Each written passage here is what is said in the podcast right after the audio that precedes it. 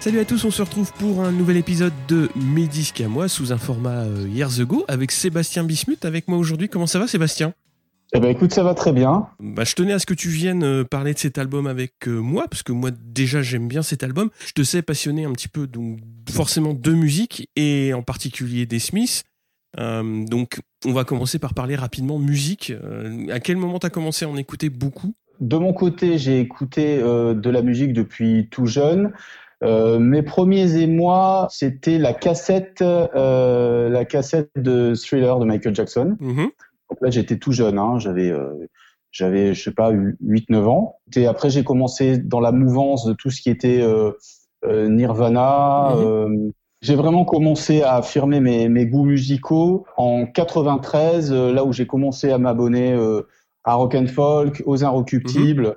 Et là, j'ai, je suis rentré dans, dans la veine de, du rock, du rock indépendant. Pas mal de groupes des années 80, dont les Smiths, The Cure, euh, Echo and the Bunnymen. Mhm. Je n'ai pas pu échapper à la vague, euh, à la vague Britpop, qui a été quand même une déferlante dans les années 90, qui a eu aussi une certaine importance dans, dans ma construction musicale et qui m'a permis de remonter le fil euh, à travers les interviews euh, et de ce que pouvaient dire les, les, les artistes que j'écoutais à l'époque, Mhm. de leurs influences. euh, et de fil en aiguille, je suis remonté jusqu'aux années 60 Ouais. voilà.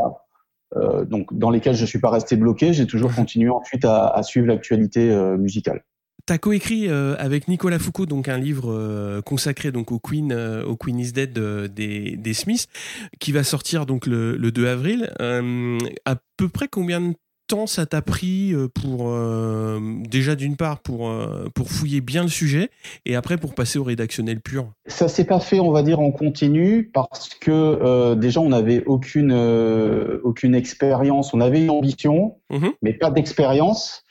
Donc le livre, je pense qu'il a, il a, il a dû être écrit trois fois, je pense, au, Ouais. au total. Ouais. Une première fois, euh, d'abord, qui n'a pas été en continu parce que faut savoir que l'écriture d'un livre, c'est quelque chose qui demande beaucoup de discipline, beaucoup de régularité. Mhm. Et au départ, euh, il faut il faut trouver la motivation parce que l'écriture est quelque chose d'assez, en tout cas de mon point de vue, euh, je pense que c'était partagé par Nicolas, d'assez difficile euh, parce que entre être passionné de musique Mhm. euh, et pouvoir euh, avoir les mots euh, qui vont au-delà de l'émotion, hein, qui sont quelque chose de, de factuel, parce que l'ambition c'était d'écrire quelque chose, euh, non pas un manifeste de musicologie, mais quand même quelque chose de, de factuel et qui rende compte euh, du contexte, euh, de, de l'environnement, de, de l'inspiration, de, du contexte d'enregistrement. Euh, Et, et puis alors ensuite détailler tout ce qui est paroles, musique, etc.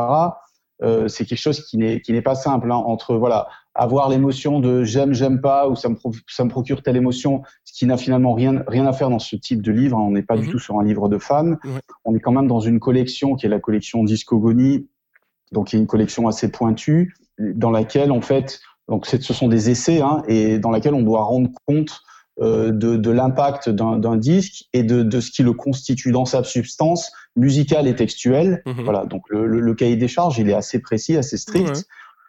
Hugues, l'éditeur, euh, voilà, est quelqu'un d'assez euh, rigoureux et on l'en remercie parce que ça nous a permis d'avoir un, un résultat assez euh, assez intéressant euh, de notre point de vue et, et du sien aussi. Pour répondre à ta question, on va dire que ça prend, ça nous a pris à peu près un an, D'accord. Voilà. D'accord. pas en continu, mais un an et en continu les six derniers mois qui étaient vraiment très très intenses. Bon, alors de mon côté, euh, c'est commandé. Donc, euh, je l'attends euh, avec impatience parce que le Queen is Dead, c'est évidemment un album que moi j'ai découvert. Ouais, on va dire un petit peu après cet album de donc de Voxel Night donc on- dont on va parler. Et forcément bah, c'est une collection que, que j'aime beaucoup. Donc bah, j'attends qu'il arrive. Je l'ai commandé chez le bouquiniste. On- je pense qu'on aura l'occasion d'en reparler non? Avec grand plaisir. on va s'intéresser au sujet du jour, donc l'album Voxel donc de Morrissey. On a forcément un lien avec les Smiths puisqu'il était euh, chanteur euh, et parolier euh, du, groupe. Pour contextualiser rapidement l'album, donc l'aventure des Smiths s'est arrêtée en 87 Et Morrissey a sorti donc trois albums studio, Viva Hate, Kill Uncle et Your Arsenal. Alors, ces trois albums ont été suivis d'un live, donc Beethoven Was Deaf, qui, euh, qui, qui, clôture justement ce, triptyque. C'est un concert qui a été capté au Zénith de Paris, que je vous conseille, qui est plutôt, plutôt bien, qui retranscrit plutôt bien les, les, trois premiers albums solo de, de Morrissey. Et pour euh, justement parler de, de, ce qui se passe un petit peu au Royaume-Uni à, cette époque-là, donc c'est comme tu l'as dit, il y a beaucoup de Britpop qui commencent à, à frissonner. Donc euh, depuis, on va dire une grosse année, hein, puisqu'il y a l'album de Suède euh, qui est, qui est, déjà sorti. Le Definitely Maybe d'Oasis va arriver en août 94 et Park Life va sortir le mois après Broxalanai. Et euh, donc on va retrouver euh, donc après donc ces, trois albums studio plus ce live qui a passé donc une, euh, une année assez, assez compliquée. Je vais te laisser en, parler. Donc l'année 93, effectivement, c'est une année qui est, très éprouvante sur le plan émotionnel pour, euh, pour qui est émaillée de la mort de, plusieurs de ses proches et consécutivement euh, à quoi il a, il, a, il a vécu une longue période de, de dépression. Donc il a perdu son manager euh, Nigel Thomas, mmh. qui est mort d'une crise cardiaque et qui, et qui pour Morrissey, et c'est important parce que par rapport à ce qu'il a vécu au, au sein des Smiths, faut savoir que l'un des on va dire l'une des raisons majeures qui a qui était une raison de fond hein, qui a duré tout au long de, de, la durée de vie des Smiths.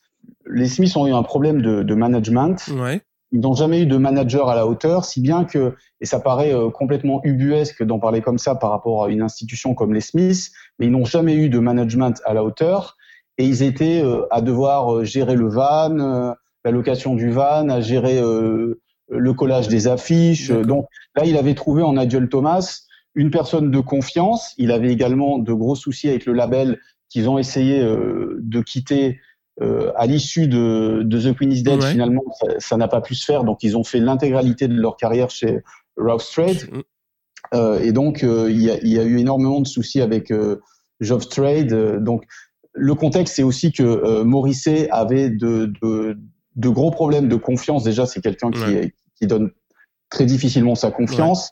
Ouais. Et c'était vraiment exacerbé par un management qui n'était pas à la hauteur et dans la logistique et dans la confiance qu'il pouvait lui accorder euh, en termes de royalties et en termes de considération. Donc euh, Nigel Thomas, pour lui, c'était vraiment quelqu'un qui, qui l'a pris sous son aile et en, en, en, qui il avait énormément confiance. Ils ont commencé à travailler ensemble à, à, quand il a commencé en solo, donc Voilà, dès ouais, le début ouais. de, de, la carrière solo. Euh, donc ça a été un coup très très dur pour lui. Mm -hmm. Euh, ensuite, il a eu, euh, il a eu, il a connu une deuxième mort, c'est euh, celle de son ami réalisateur de vidéos euh, Tim Broad. Mm -hmm. Et ensuite, le producteur de Your Arsenal, ouais. Mike Ronson, hein, qui est qui est connu, qui est, qui, est, un guitariste très connu, qui officiait notamment dans les années 70, qui a notamment participé à des albums de Lou Reed et de David Bowie, notamment sur la trilogie dorée avec Hanky Dory, Ziggy Stardust et Aladdin Sane. Mm -hmm. Voilà. Donc en fait, euh, il était déjà prévu d'ailleurs que Mike Ronson euh, euh, enregistre euh, soit le soit le producteur de, de l'album Voxel and I, mmh. et il est décédé quelques quelques jours avant. Donc en l'espace de, de quatre mois, il a perdu euh, trois personnes très importante dans sa vie. Ouais, c'est des, enfin c'est, euh, c'est des personnes qui étaient à la fois proches et très liées aussi à son, à son entourage artistique. Alors de toute façon, Morrissey a, a un fonctionnement, il met beaucoup d'affect dans toutes ces relations ou le peu qu'il en a, parce mm -hmm. qu'effectivement, hein, c'est, c'est un thème dont on parlera. Euh, il est très, euh, il est, il est, il est à la limite de la paranoïa dans les rapports humains. Ouais. Euh, il est, il s'est souvent défini comme un misanthrope. Et là, c'est vrai qu'il avait, il avait créé un, un tissu, on va dire euh, à la fois professionnel et amical, puisqu'effectivement, mm -hmm. ces personnes répondaient aux, aux, deux critères. Et tout à coup, bah, tout s'effondre euh, pour lui et euh, il tombe dans une dans une dépression euh, vraiment euh, profonde. C'est ce qu'on avait partagé un petit peu en préparant l'émission. Donc il, il, vit quand même euh, une période où il est très très euh, ouais, il, il, se tient volontairement à l'écart de ouais de du, du monde extérieur quoi.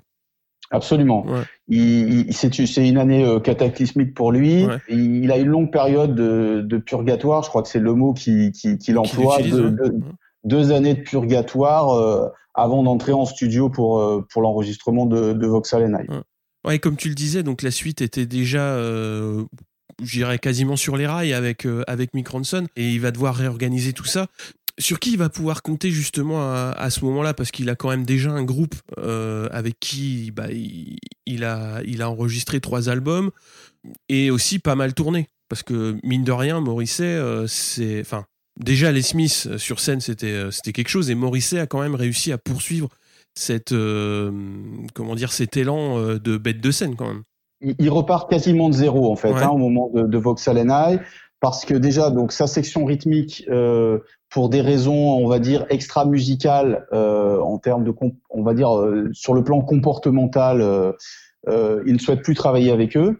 Donc il se sépare de la section rythmique. Il s'appuie sur ces sur ces deux guitaristes euh, de longue date, donc euh, Alan White et, et Boz Borer. Et c'est par l'entremise de ce fameux Boz Borer que, qui va être mis en, en, contact, on va dire, et qui va pouvoir faire le choix du, du producteur, Steve Lee White, qui avait déjà travaillé pour Morrissey en 1986 pour remixer le, le, titre Ask des Smiths.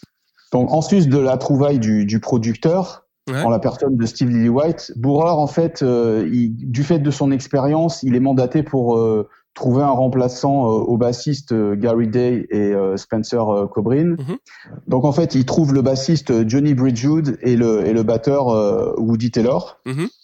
qui vont pouvoir être validés consécutivement finalement à une brève répétition du groupe euh, qui se produit de mémoire euh, au, mois de juin 1993 pendant les, répétitions, il va y avoir des, premières maquettes qui vont être faites.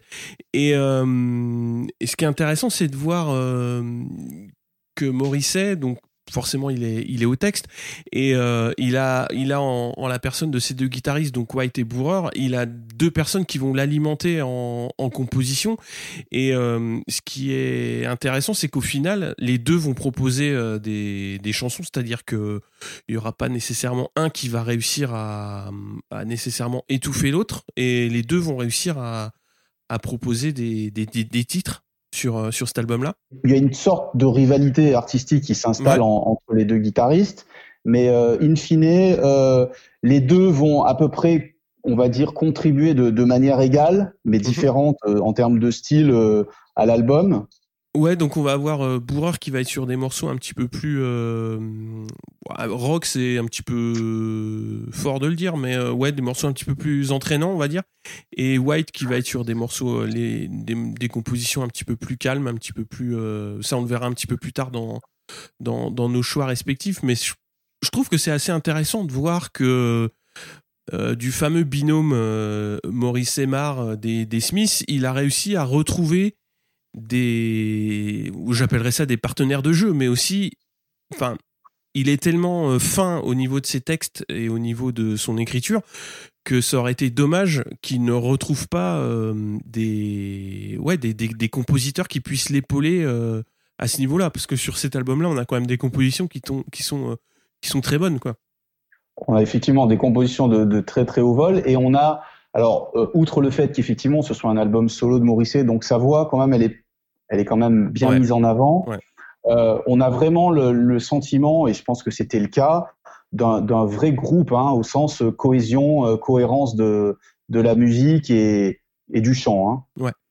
Alors, ce qui est intéressant justement, c'est que bon, as parlé rapidement donc de, on a parlé rapidement de la section rythmique euh, qui est parfois, euh, surtout sur des albums, on va dire, euh, d'artistes solo, un petit peu mis à, à l'écart. Mais euh, là, je trouve que, hum, en plus des deux guitaristes, donc Bridgewood et, Taylor, ont quand même un espace d'expression qui est, qui est plutôt intéressant, dans le sens où, notamment le, le batteur, il, il, va y avoir souvent des, des, des zones d'expression sur des breaks ou sur des, des choses qu'on n'a pas hum, l'habitude d'entendre à la batterie et je trouve que c'est intéressant de ne pas considérer, euh, comment dire, ces, cette section rythmique qui arrive comme des seconds couteaux. Quoi. On a vraiment euh, un, ouais, un fonctionnement de groupe.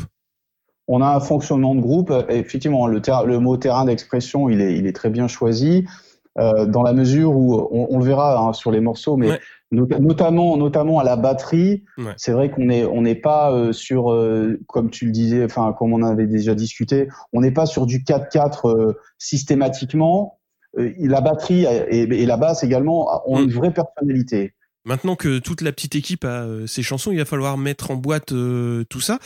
Et ça va se passer euh, en été. Et petit à petit, Morisset, euh, je dirais pas qu'il qu'il retrouve des couleurs, mais euh, ça, ça va un petit peu mieux. Oui, alors Morisset, effectivement, hein, il sort de cette période extrêmement difficile et euh, finalement, il commence à aller mieux, fort de cette, de cette équipe reconstituée. Mhm. Et il envisage, et ça c'est assez intéressant, à cette époque-là, il envisage cet album comme un, comme un chant du cygne. Pour lui, c'est son dernier album et ça va se ressentir, euh, je trouve, sur la tonalité du, du disque, où euh, bah, dans cette flamboyance et dans cette façon de se dire, bah, c'est mon dernier album, euh, je veux, je veux sortir par la grande porte. C'est vraiment le sentiment que j'ai à l'écoute de l'album. Euh, on est vraiment sur, euh, on le verra sur la thématique, hein, euh, des règlements de compte euh, dans la thématique, mais aussi une flamboyance dans le chant et une audace dans la musique. On va avoir un album qui va sortir donc le 14 mars euh, 94 et euh, comme on va dire à chaque sortie importante puisque Morisset quand même est un artiste euh, majeur au, au Royaume-Uni à cette époque-là. Le jour de la sortie, il y a une euh, séance de dédicace qui est organisée euh, au HMV. Alors je sais plus exactement dans quel HMV c'est, mais bah, d'habitude il y a toujours, on va dire, les chiffres que j'ai trouvés, il y avait toujours à peu près 500 personnes qui attendaient donc pour les pour ce type de, de, de sortie et là il se retrouve quand même avec quasiment 3000 personnes dont Ah oui. euh, beaucoup de monde qui a carrément couché devant le magasin la veille ce qui là pour le coup était euh, totalement inédit Bah, ce qui est assez représentatif de de l'aura euh, que représente Morisset euh, euh, pour la alors pour la jeunesse, je sais pas trop dire parce que hum, moi j'ai l'impression que Morisset, son public, il est justement, il c'est pas les teenagers, mais c'est l'après teenager. Ça, ça, ça coïncide peut-être aussi avec l'âge auquel je l'ai découvert, mais moi j'ai l'impression que Morisset, il s'adresse beaucoup aux 18, 19, 30 ans. Je sais pas quel euh, ressenti t'as euh, à ce niveau-là. Alors des adolescents clairement, notamment à l'époque des Smiths et je pense euh, sur sa carrière solo. Alors après il y a le phénomène aussi, euh, ça s'explique aussi du fait qu'il y ait beaucoup de, de, de fans de Morrissey qui sont d'anciens fans des Smiths, enfin Mhm. Ah qui, ouais. qui, qui l'ont qui l'ont connu avec les Smiths et qui l'ont suivi. Mais effectivement, hein, de par euh, la maturité et la subtilité des paroles, euh, ça s'adresse pas non plus euh, uniquement et exclusivement aux adolescents. Ouais, donc euh, voilà, donc maintenant l'album euh, l'album est sorti et euh, de ton point de vue, qu'est-ce que qu'est-ce que cet album va apporter, qu'est-ce qui va changer par rapport au Morrissey que tu connaissais, soit par rapport au Smith ou par rapport à sa carrière solo? Donc de ton point de vue, qu'est-ce que qu'est-ce qu'il apporte vraiment cet album?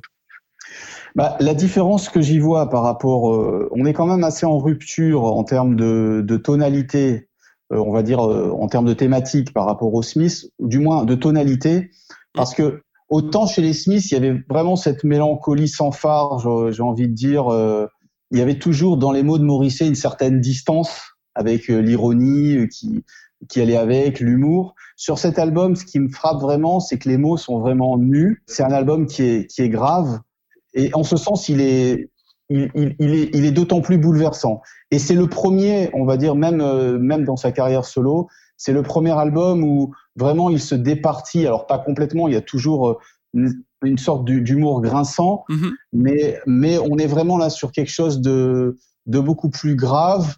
On sent qu'il a plus tellement envie de sourire, en fait. Ouais, il y a, y a euh, comme, tu l'as dit, les thématiques euh, restent euh, assez, assez similaires et, il va beaucoup s'appuyer sur, euh, sur ce qu'il a vécu les, les mois précédents donc pour, pour, pour l'exprimer. Mais moi, je, trouve qu'il y a énormément de maturité qui, qui se dégage de ce disque dans le sens où la voix est beaucoup plus posée. Il, y a des, il, laisse beaucoup plus parler sa voix un petit peu plus grave qui laissait pas trop paraître euh, précédemment et c'est ça qui m'a vraiment euh, intéressé. On y reviendra un petit peu plus tard dans les, dans les morceaux dont on va parler. Et, comme tu l'as dit, les, les, thématiques qui sont associées, parce que au niveau des, des chansons, il y a très peu de chansons qui sont faibles sur cet album.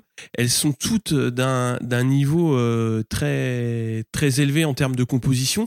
Et euh, moi, j'avais toujours beaucoup aimé cet album, mais je m'étais jamais penché sur les textes. Et comme tu l'as dit, les textes. alors il y a toujours des interprétations et beaucoup de double sens qui peuvent être qui peuvent être lus dans, entre les lignes de, de Morisset. Mais euh, quand on parle un petit peu anglais, alors on perd des références euh, forcément puisqu'on n'a pas euh, tout le bagage que lui peut avoir sur la culture anglo-saxonne, mais on réussit à y trouver une, autre signification. Et moi, c'est ça qui, est intéressant, c'est qu'on a un appel déjà de la chanson par sa mélodie et l'instrumentation, sa composition, et il quand on fait l'effort de, se porter sur les textes, on va trouver encore plus de matière dans, dans cet album. Et euh, moi, c'est un album que j'écoute beaucoup, euh, enfin qui, revient souvent pour ça, pour, euh, pour son côté vraiment apaisant, c'est pas le mot, hein, parce que il est quand même assez, assez rude et assez brut, mais les, les, comment dire les ouais il est vraiment très très bien très très bien construit et euh, moi, je trouve que vraiment, avec cet album-là, on a, on a affaire à un autre artiste euh, que, que, que, précédemment. Quoi. En fait, sur cet album, euh, l'impression que ça me fait, c'est que c'est un peu la fin du grand show Morisset. C'était beaucoup comme ça. Hein, euh, euh Il faisait un peu, entre guillemets, le malin, quoi. C'est-à-dire, bon, si on revient sur des textes de The Queen is Dead ou d'autres textes chez les Smiths, c'était toujours des thèmes assez, assez tristes, mais finalement, euh, toujours avec euh, émaillé euh, d'humour, de double sens, beaucoup de références. Chez les Smiths, il y avait énormément de mmh. références littéraires, cinématographiques. Là, on est vraiment le masque tombe. On est sur des textes qui sont beaucoup plus directs, des paroles moins sibyllines, voilà. Et effectivement, une gravité dans, dans les dans les thèmes qu'on pouvait trouver avant. C'est ce que je disais précédemment. Mmh. Mais qui là, alors tu fais allusion à des doubles sens, il y en a effectivement, mais il y a beaucoup moins de, de, références et de choses qui peuvent un peu nous détourner de la gravité. On est vraiment sur quelque chose de. Alors effectivement, la maturité, euh, oui, sans doute, puisque quand il officiait chez les Smiths, il avait, euh, il avait, euh, il était dans la deuxième partie de. Il avait quelque chose comme 25, quelque chose comme entre, ça. Entre 23 et 28 ans. là, il est, il est, il est, il est déjà bien plus âgé. Il a vécu un certain nombre d'épreuves euh, qu'on a qu'on a mentionnées précédemment. Donc euh, donc oui, la voix est, la voix de fait se fait plus profonde aussi. Je pense que il n'y a pas de il y a pas vraiment de de mystère là-dessus. Hein. C'est la, la, voix est plus profonde. Morisset est vraiment touché sur cet album mm. profondément. On sent un abattement là où avant on sentait que finalement il était plus dans la provocation de temps en temps. C'est vous m'avez fait du mal, mais je suis toujours là. Euh, on, a ça sur Big Mouth Strikes Again, mhm. des choses comme mhm. ça. Là, on va le voir dans les paroles des textes à venir. On est vraiment sur euh, finalement des aveux, euh, un abattement, un renoncement. Il y a une manière de voir les choses plus en face aussi, quoi. Plus en face, exactement. C'est vraiment, c'est vraiment un peu, enfin, et je crois qu'il exprime comme ça dans, dans une interview que j'ai parcourue. On est, c'est vraiment, euh, c'est peut-être pas le terme qu'il utilise, mais euh, un album cathartique pour lui. Ouais, Et au fond du gouffre, quand il a, dans les mois qui précèdent et jusqu'au moment où il arrive en studio, où je pense que là il se remet vraiment en selle, mm-hmm. il, décide de, de, de, régler ses comptes. Mais euh, c'est pas qu'un règlement de compte, parce que s'il règle les comptes, il les règle avec les autres, mais aussi vis-à-vis de lui-même. Il se regarde, il se regarde dans un miroir. Connaissant un petit peu le personnage, c'est assez rare euh, de trouver des, une part d'autocritique euh, dans, dans, dans ses textes, mais euh, clairement, bon, c'est une des chansons dont on parlera assez rapidement. Même si avant, il, il se livrait aussi beaucoup. Il y a moins de détachement, quoi. C'est l'album de la remise en question. Mm, mm. Et encore une fois, je refais référence à Big Mouth Strikes Again. Là-dedans, dans ce texte, quand on l'écoute, quand on le lit les premières fois, on se dit, ben voilà, finalement, euh, il fait euh, aveu de, de, ses fautes, mais finalement, vers la fin du morceau, il, il en rit et il se moque de ses détracteurs. Là, c'est un peu différent quand même. Voilà. On va passer aux morceaux. Bah pour le coup, on a choisi euh, trois morceaux chacun. Et toi, tu as choisi donc trois morceaux euh, dont Bourreur a fait euh, l'instrumentation. Et moi, j'ai choisi trois white. Et donc, on va les dérouler dans l'ordre du track listing de, l'album. donc, on commence par No My Heart Is Full.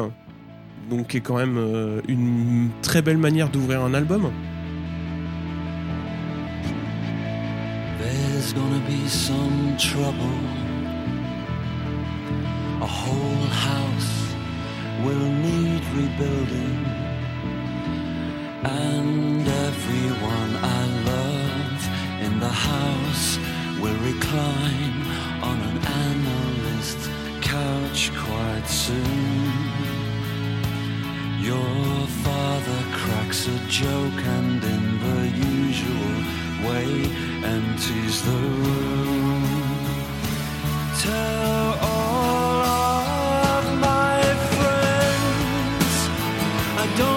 too many. Just some rain-coated lovers, puny brothers.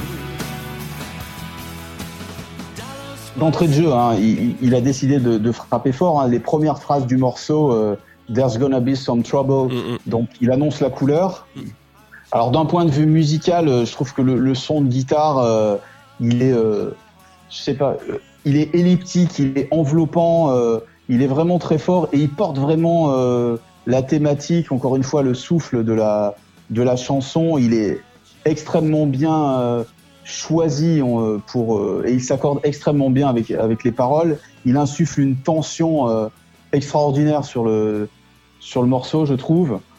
Ouais, ce, ce morceau, euh, bah, comme tu l'as dit, la prise de chant euh, au début de la, de la chanson, euh, elle est, elle est elle est hyper puissante. Et c'est un savant mélange de finesse et d'autorité. Et la montée euh, la montée vocale sur le la prise du couplet elle est assez euh, elle est assez euh, folle. Et bon on sait que Morisset vocalement c'est quand même c'est quand même quelqu'un de très impressionnant. Et ouvrir un disque comme ça c'est très fort.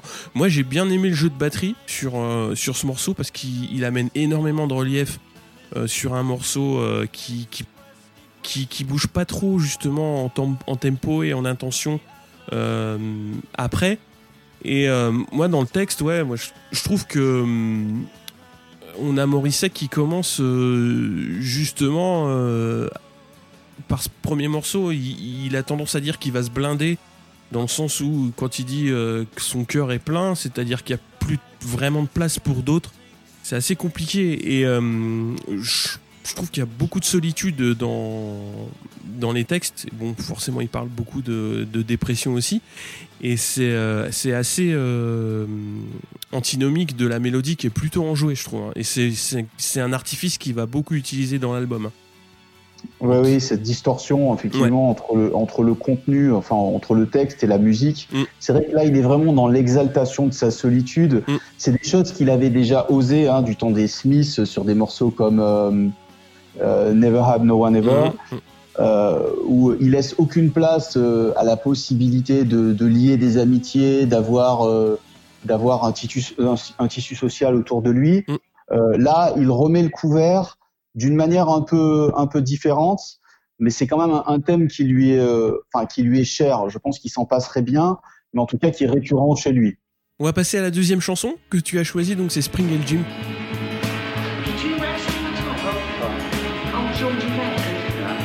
Hill Gym.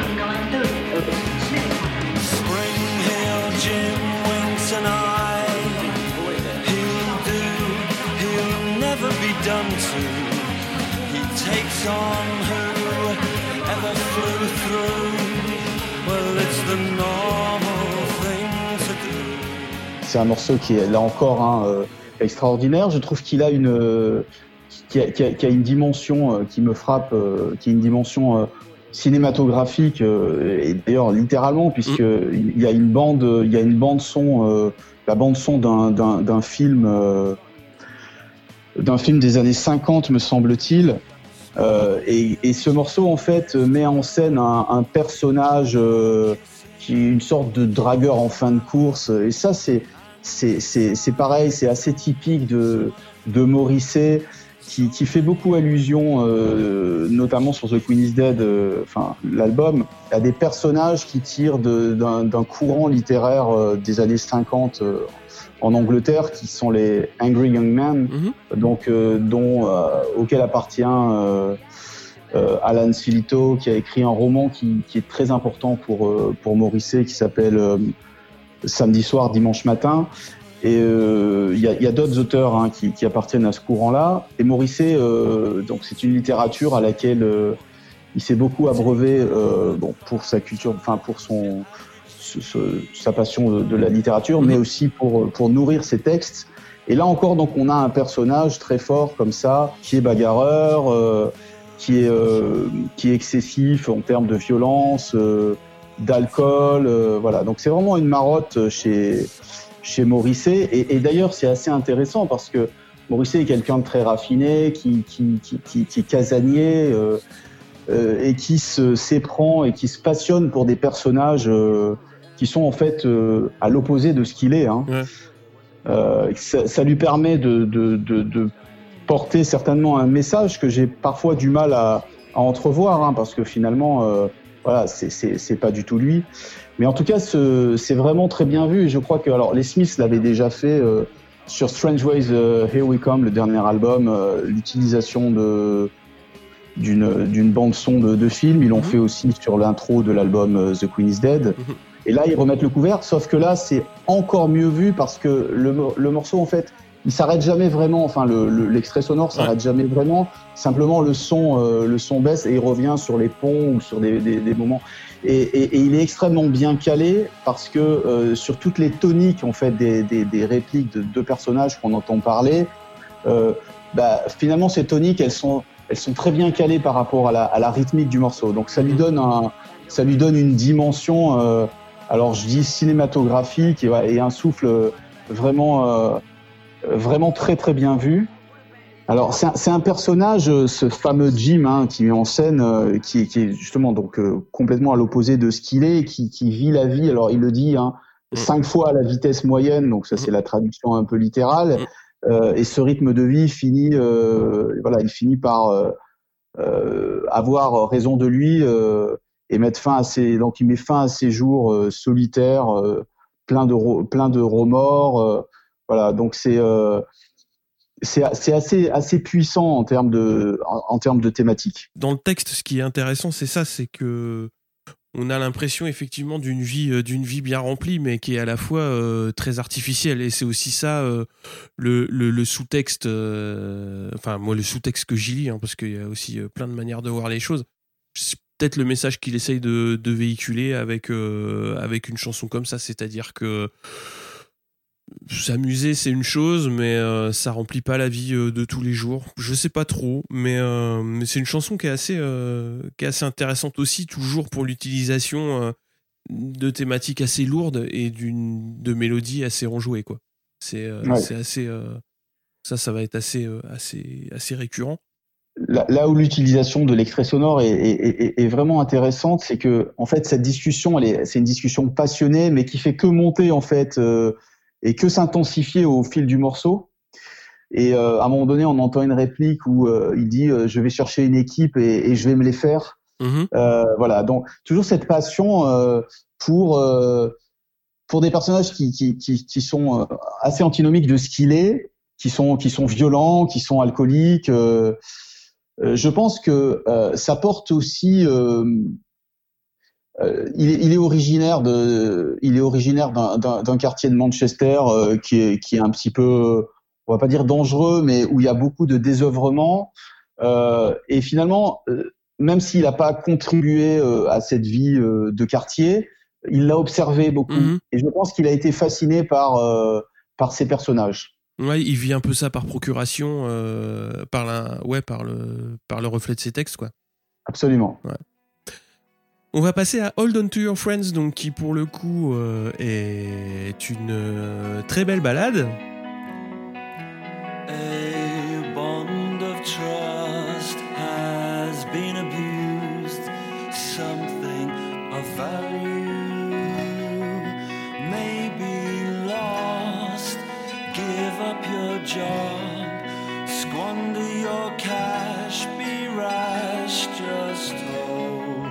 your friend. Sauf que bah, les textes, encore une fois, on va retrouver euh, quelqu'un qui est, qui est énormément euh, déçu par, oui. Euh, par qu'il croise et notamment la confiance qu'il accorde aux autres qui va s'étioler petit à petit avec le temps et donc les déceptions qui vont arriver. Alors moi ce qui m'a hum, énormément touché donc dans, dans ce texte c'est la dernière ligne hein, quand il dit euh, garde bien en tête euh, qu'il faudra bien un jour que tu aies des amis, euh, ça résonne, enfin tu, auras besoin d'amis, ça résonne énormément avec toute la solitude qu'on lui connaît. Et ce côté taciturne, ce côté ours mal léché, on va dire, puisqu'il y a aussi cet aspect-là dans sa personnalité.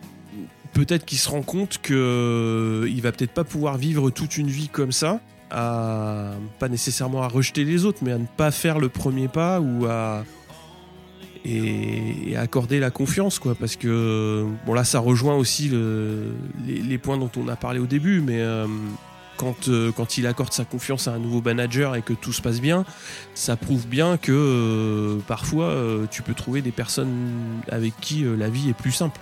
Peut-être c'est peut-être ce regard-là qu'il essaye de qu'il essaye de passer par ce morceau et une fois de plus, on a un arrangement qui est très très bien trouvé avec des parties de guitare qui se complètent vachement bien, notamment à la fin. euh, C'est vraiment euh, c'est vraiment bien trouvé.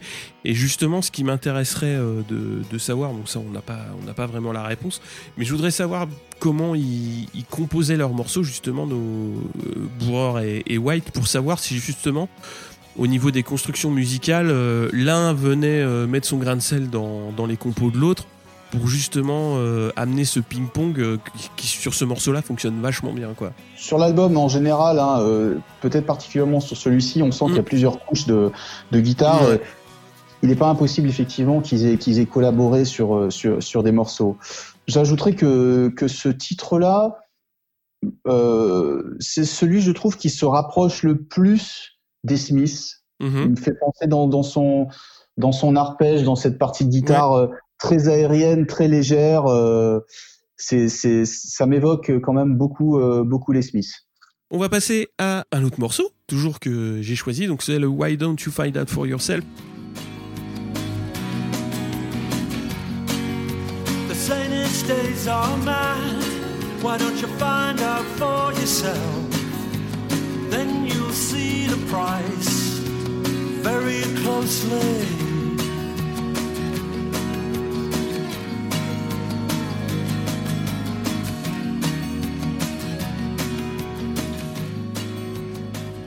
Alors c'est une fois de plus euh, un texte très douloureux, dans le sens où Morisset, euh, là pour le coup, il exprime beaucoup de rancœur envers ceux qui, proposent de l'aide en attendant un retour. Et surtout, euh, bah, je parlais de rancœur, mais il y a souvent un coup tordu derrière chaque coup de main. Et c'est ça qui, est un petit peu, je dirais pas contradictoire, mais dans un sens, il va avoir une chanson où il va dire laisse-toi aller, euh, fais confiance aux autres parce que de toute façon un jour t'auras besoin d'eux. Et trois chansons après, le gars il dit bah ouais mais les autres de toute façon euh, ils sont capables que de te faire des coups tordus. Et euh, c'est euh, quelque chose qui m'avait pas euh, que, que j'avais pas perçu euh, au début avant de avant de regarder les textes. Et c'est là qu'on comprend toute l'ambivalence de de, de ouais de, de, de sa vie dans le sens où euh, il a toujours été euh, en balance entre ces deux entre ces ouais, entre ces deux aspects quoi c'est un texte qui est que je trouve très dur hein, quand même c'est euh...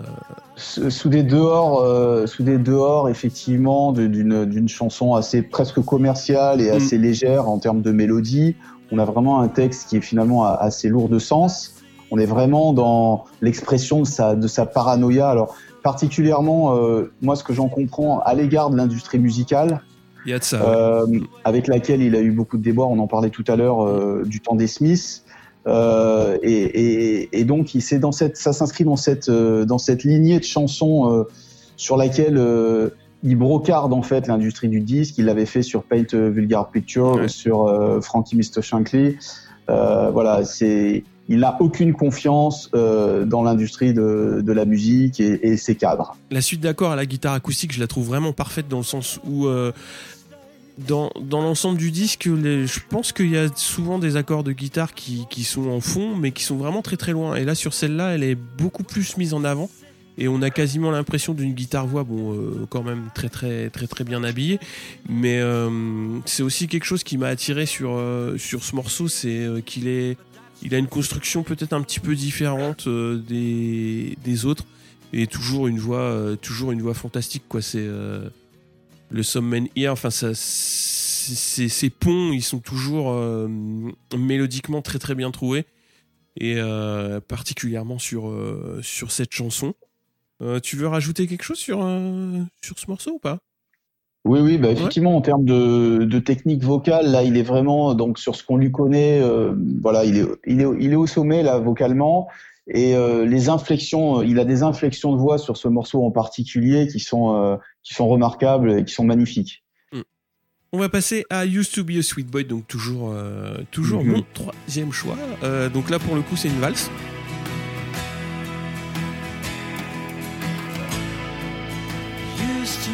Sweet boy, holding so tightly to daddy's hand, but that was all in some distant land. Blazer and tie. Alors euh, voilà, bah, il utilise euh, cette chanson pour dire qu'il y a un truc qui a merdé, dans le sens où euh, bah, c'était un si gentil petit garçon, et puis bah, c'est parti en vrille. Et encore une fois, ce qui m'étonne dans le texte, c'est que bah, il considère qu'il en est pas responsable, donc ça c'est assez. bon, après, c'est ce qu'il exprime sur sur sur ce morceau. Et hum, je l'aime bien justement parce que il, a un regard un petit peu sur euh, sur euh, bah, il se regarde comme tu l'as dit euh, en début d'épisode. C'est une des chansons où il se regarde. Et bah il comprend pas où où ça a merdé où ça a dérivé comment ça a pu se passer. Et bah, c'est déjà un premier pas dans le sens où bah, il s'est rendu compte justement qu'il y avait quelque chose qui qui, qui fonctionnait plus dans sa relation avec avec les autres. Après un aveu de culpabilité, ce serait euh, un petit peu aller beaucoup trop loin, à mon sens, puisque euh, il a, rien de particulier à se, à se reprocher, on va dire. Mais euh, c'est une chanson où justement il y a quand même un début de, de, de, pas de demi-tour, mais de, ouais, d'introspe- d'introspection et se rendre compte que que oui, euh, il y, a- il y a une dérive qui s'est opérée quelque part, quoi. En fait, il, il évoque son, son enfance, euh, on va dire, euh, évanouie, et il se demande à quel moment, il dit, à un moment donné, il dit Some- something euh, went wrong. Mm. Il demande à, que- à quel moment quelque chose a, a déraillé. Mais là, vraiment, euh, il charge un peu ses parents. Euh, il charge ses parents parce que finalement, ce que je comprends du morceau, c'est que il leur, il leur en impute la responsabilité l'homme de l'homme qu'il est devenu et euh, et, et, et l'incompréhension euh, qui- qui- qui- qu'ils en ont d'ailleurs hein. donc euh, finalement il, il comprend pas en fait qu'il n'assume pas euh, enfin que ses parents n'assument pas l'homme qui- qu'il est devenu donc ouais c'est un morceau quand même qui, est- qui, est, qui, est, qui est assez dur hein, à l'endroit de, de, de ses parents Il épargne pas grand monde, hein, quand même. non Je trouve il que est, il assez cash et ouais, il- c'est assez, c'est, c'est assez compliqué, quoi. C'est euh, effectivement, il épargne pas grand monde. euh, Il a, il, il brocarde à peu près tout le monde hein, au, au cours de sa discographie, euh, que ce soit au sein des Smiths ou au sein euh, de sa, enfin dans sa carrière solo, euh, il égratigne beaucoup de monde. C'est quelqu'un qui est extrêmement exigeant euh, en matière de relations humaines, qui a longtemps préféré sa solitude. Effectivement, là, il fait un peu volte-face, un demi-volte-face, en disant que on peut pas se passer, dans le morceau précédent, on le voyez, on peut pas se passer euh, d'avoir des amis ou d'avoir des proches et il en a besoin hein, de façon euh, de toute évidence. Euh, mais pour autant, euh, pour autant, il, il est assez dur dans ses propos, ce qui doit pas l'aider euh, euh, à avoir beaucoup Ouais. d'amis et beaucoup d'entourage. On va passer au dernier morceau, Speedway, et là c'est toi qui l'as choisi. You see it in your heart.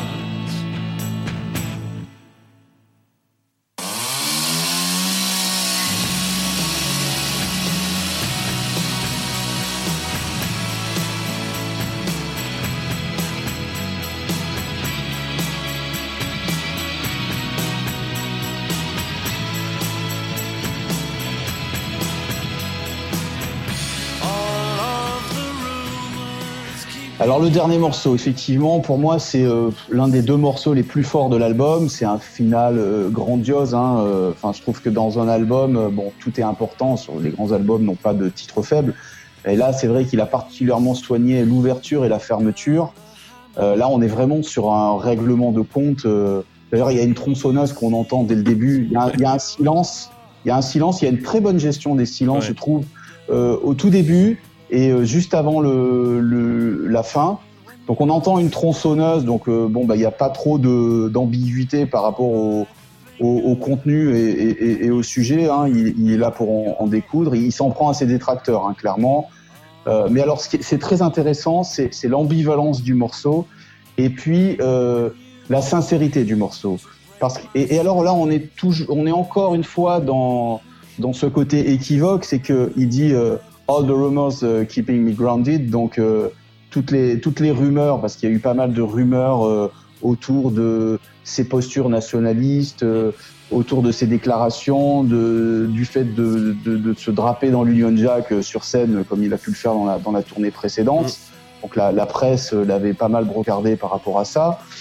Donc il s'avoue euh, touché. Et ce qui est génial, c'est qu'il dit euh, je n'ai je n'ai jamais dit que ces rumeurs euh, étaient complètement infondées. Donc euh, il est dans une sincérité qui est pour le coup euh, qui est pour le coup très rare en matière de, de musique, surtout euh, pour des gens qui ont quand même des égaux euh, comme le sien. Mais derrière, en fait, euh, il retombe dans l'ambivalence. Euh, il y a une sorte de pied de nez euh, où finalement il dit mais moi euh, je reste quand même euh, je reste quand même sincère. Euh, Est-ce que tu peux en dire autant quoi? Voilà. Donc c'est- toujours ok. Il, est exigeant avec lui-même puisqu'il reconnaît il reconnaît que voilà il a peut-être eu des comportements qui n'étaient pas adéquats. Mais derrière il n'épargne pas les autres pour autant quoi. Hmm. Ouais, il y a. dans- surtout à la fin de la chanson, il y a quand même un, re- un renversement, co- co- comme tu l'as dit, de, de, perception, dans le sens où, euh, déjà, comme tu l'as dit, il assume euh, une partie de ce, qu'on, de ce qui lui est reproché au niveau des, des, rumeurs. Mais euh, comme tu dis, il renvoie tout de suite l'ascenseur en disant tout le monde peut pas en dire autant et. et c'est aussi une manière de se regarder dans la glace et de, et de, et de ne pas en avoir honte. Alors après, ces déclarations de ce point de vue-là, euh, moi je, préfère clairement euh, l'écouter sur 10 plutôt que de lire les interviews parce que des fois ça va quand même euh, un peu loin et puis bon bah il- moi, il y, a- des paroles que je trouve. je- les paroles, dans leur ensemble, hein, sont, assez extraordinaires.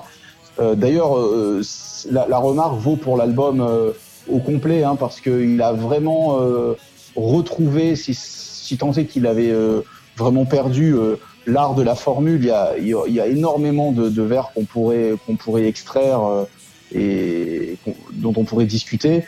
Euh, mais moi, il y en a un qui me frappe euh, en particulier, c'est euh, quand il dit et quand tu essaies de de, de, de casser mon, mon esprit, enfin, Hum, hum. break my spirit, il dit ça ne va pas fonctionner. Alors là, on s'imagine que qu'il est qu'il est qu'il est mentalement très robuste. Et, et là, et là derrière, il y a la chute. Il ne reste rien à casser. Hum. C'est vraiment euh, l'abattement euh, et l'amertume euh, à son à son à son paroxysme. Hein. Mm. C'est c'est- c'est c'est c'est assez glaçant comme euh, comme parole. Euh, et et, et là-dessus, encore une fois, euh, ça, ça, pour le coup, c'est pas une nouveauté.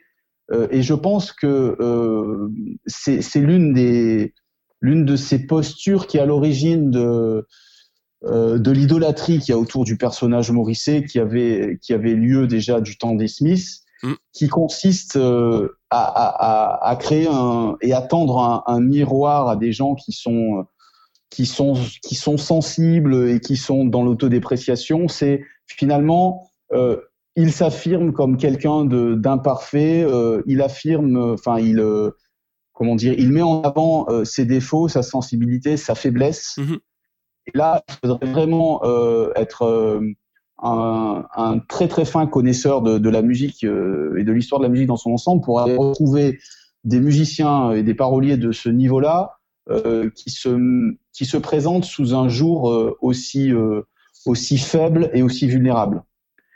Et, et, et toute l'idolâtrie qu'il y a eu autour des Smiths, à mon sens, elle repose là-dessus, sur finalement, c'est une star, c'est une vedette, Ouais. il est connu, il est extrêmement talentueux.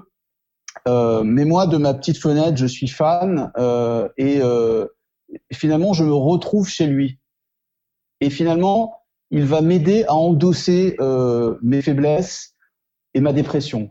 il y a beaucoup d'empathie qui se déroule, qui se, qui se dégage de, de, ce- disque, hein, dans le sens où euh, on en a déjà beaucoup parlé, mais on c'est pas quelqu'un qui vient pour se vanter, il vient vraiment pour euh, montrer euh, ses faiblesses et, euh, et les assumer, ce qui est ce qui était quand même pas pas évident connaissant le connaissant le personnage quoi. C'est un album un album qui qui est quand même très marquant pour ça dans, dans sa carrière quoi puisque c'est c'est assez ouais c'est assez atypique je trouve Ouais, absolument. C'est, je pense que c'est un fait assez unique, euh, si ce n'est unique, euh, c'est euh, extrêmement rare euh, euh, dans la musique euh, à ce niveau-là. C'est des choses Mm. qu'on peut retrouver dans dans les films où on va avoir un, une espèce d'anti-héros comme ça, ça, Mm. ça, ça se pratique beaucoup. En matière de musique, euh, bien sûr, euh, il- régulièrement, euh, il y a régulièrement des, des, des thèmes sur euh, sur la, la faiblesse ou la dépression, mais pas de manière. euh, en fait, il se présente très régulièrement sous un jour misérable, en fait. Mhm. Et ça, c'est extrêmement rare. Bon, on a fait le tour euh, de ce très bel album. Alors euh, évidemment, moi je vais vous inviter, euh, enfin allez l'écouter pour ceux qui le connaissent pas. Ceux qui le connaissent, bah faut aller y rejeter euh, une euh, petite oreille. Euh, J'ai trouvé deux trois petites choses intéressantes, notamment un live euh, qui s'appelle Introducing Morrissey, qui date de 1995 et qui reprend pas mal de titres euh, de cet album-là, euh, que je mettrai en lien dans le billet, donc qui est dispo sur euh, sur YouTube. Alors, tu parlais d'idolâtrie euh, tout à l'heure, et c'est pas du tout euh, galvaudé parce que vous verrez le nombre de personnes qui montent sur scène rien que pour euh, lui serrer la main ou lui faire un bisou, et il a un vigile qui est bah, qui est quasiment plus proche du micro que Morisset pendant tout le tout le concert. Donc c'est là on, voit tout le toute l'aura du, du de la personne. Et euh, autre aussi, autre petit point à souligner, il y a une compile qui s'appelle Vauxhall and Us, donc qui est euh, qui s'appelle A French Tribute to Morrissey, qui est une compilation de reprises à l'initiative du webzine à l'écoute. Donc c'était paru en 2014 pour les 20 ans de l'album. Et euh, pareil, je vous mettrai le petit lien euh, pour aller écouter. Donc ce sont des groupes de pop françaises qui ont repris euh, l'album en intégralité. Donc c'est intéressant aussi d'aller y jeter une oreille. Sébastien, quelque chose à ajouter sur euh, Vauxhall and I Eh ben, je, dans, ta, dans la continuité de ce que tu viens de dire, hein, j'engage euh, les personnes qui écoutent à, à, à écouter ou réécouter cet album, qui est effectivement, selon moi, euh, le plus inspiré et le plus bouleversant de, de ces albums solo, Mhm. qui couvre un spectre de thèmes très, très large et qui couvre également un, un, un spectre très large en termes de musique, Mhm, ouais. euh, pardon, en termes de, de genre, euh, de genre musical. euh, donc c'est vrai qu'on on entend pas mal de, de choses. Il y, a, il y a beaucoup de guitares acoustiques. C'est une remarque que je me suis faite en, à la réécoute. Il y a pas mal de passages euh, à la guitare acoustique ou carrément euh, une guitare acoustique superposée. euh, et puis l'utilisation de, de, de bandes de bandes sonores euh, et, et d'autres instruments. Donc c'est vraiment très riche. Euh, je pense que voilà, il- c'est un album qui mérite euh, plus que le détour, qui mérite euh, de l'écouter ou de le réécouter euh, fort peut-être de, de ces de ces de ce podcast. Euh, de ton côté, euh, c'est la dernière ligne droite pour la sortie du livre. Plus que Oui. deux semaines, deux, deux, ouais, deux grosses semaines, trois semaines. Oui, la- Ouais. le livre sort le, le 2 avril. Ouais. Donc euh, l'encre est en train de sécher, c'est ça? L'encre est en train de sécher. Théoriquement, le, les, les, les cartons du premier tirage ont dû arriver chez, chez l'éditeur si la période actuelle euh, n'a pas euh, Ouais. n'a pas retardé l'échéance. Mm. Voilà, donc c'est vrai que c'est assez euh, c'est assez excitant. Et puis c'est voilà, c'est le on va dire que c'est l'aboutissement d'un travail euh, un travail important et voilà, ben j'attends j'attends ça avec impatience. Ouais, c'est ton premier livre. Ton premier essai, du coup. Voilà, c'est mon, mon premier livre et mon premier essai, oui. Merci beaucoup, Sébastien. À bientôt. Salut.